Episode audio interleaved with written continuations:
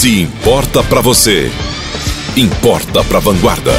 A Ford anunciou ontem que vai encerrar a produção de carros no Brasil. Serão fechadas as fábricas de motores em Taubaté, São Paulo, Camaçari, na Bahia, onde se produzem os modelos EcoSport e K, e em Horizonte, no Ceará, onde são montados os jipes da marca Troller.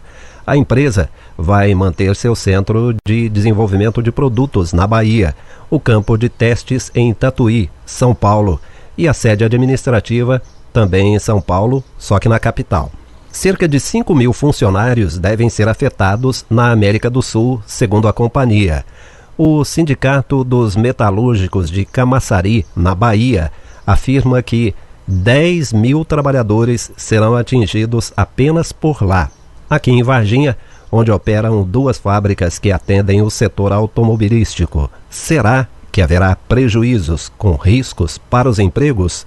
Carlos Otávio traz agora alguns detalhes e, em seguida, nós teremos a análise do economista Marçal Serafim Cândido. Otávio. Então, Rodolfo, o Jornal de Vanguarda consultou a Standard e também a Plascar sobre possíveis impactos locais do fim das operações da Ford no Brasil, mas até o momento não tivemos retornos. Mas funcionários que preferiram não se identificar, eles dizem que não deve haver um prejuízo porque a produção é quase toda direcionada para Fiat em Betim. O economista e professor universitário Marçal Serafim Cândido está na linha com a gente. O professor Marçal é nosso analista, parceiro no Jornal de Vanguarda, sempre traz aqui comentários muito ricos a respeito de temas variados e esse em particular interessa muito a nós, não é, professor? Bom dia.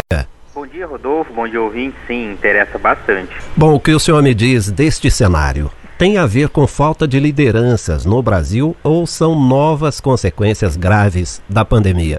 É, Rodolfo, esse cenário, né, vamos pegar o caso emblemático da Ford, lembrando que há menos um mês e pouco, mais ou menos, a Mercedes também anunciou que está saindo do Brasil, né? É, uma outra montadora mundial também. Isso é, um, isso é um cenário, Rodolfo, que não é de agora. A pandemia talvez agravou, mas é um cenário que vem de no mínimo uns 20 anos reflexo da queda de produtividade no Brasil. Só para citar um exemplo, hoje, em 2000, o Brasil era mais produtivo que Bulgária, Romênia, Cazaquistão, do que a Colômbia. Em 2010 caímos um pouco. Hoje, Bulgária, Cazaquistão, Colômbia, Iraque, Geórgia, Armênia, todos esses países são mais produtivos do que nós. Então, isso é um resultado da queda da produtividade ao longo dos anos. E aí, se um país vai se tornando pouco produtivo, isso tem implicações no custo do produto. Então, você produz pouco, é, a, o cenário econômico não ajuda, mas você tem queda de produtividade, precisando de reformas, a reforma tributária ainda que não foi discutida, que não foi aprovada, tem a reforma administrativa aí na fila. Então, isso é, isso é um reflexo de anos de queda de produtividade que faz com que o país seja menos atrativo para essas empresas. Professor Marçal, a Anfávia, que é a Associação Nacional dos Fabricantes de Veículos Automotores, tem dito bastante o seguinte: é mais um alerta para se pensar na redução do custo Brasil. Afinal de contas, o que é isso? Isso, e esse custo Brasil tem um efeito direto na produtividade. O que é esse custo Brasil? Vou dar um exemplo, Rodolfo. Lá quando o Joesley, naquele caso da JBS, Friboi, que o Joesley delatou, o Joesley deu uma entrevista bem emblemática, falando o seguinte, olha, para eu manter a JBS no Brasil, eu preciso de em torno de 45 a 50 advogados para cuidar da parte burocrática, tributária, empresarial. Falou, se eu mandasse a empresa, a sede dela, tirar a sede do Brasil e colocar a sede nos, nos Estados Unidos, eu vou precisar de 5 a 7 advogados para cuidar de tudo. Isso é um sinal de que, olha, o custo Brasil é o custo de vencer a burocracia, é o custo de contratação, é o custo de produção, é o custo logístico. Você tem uma ideia, tem, um, tem empresários aqui da região que estão fazendo pedido de caminhões, as concessionárias falam, ah, só vou entregar caminhão daqui 5, 6 meses.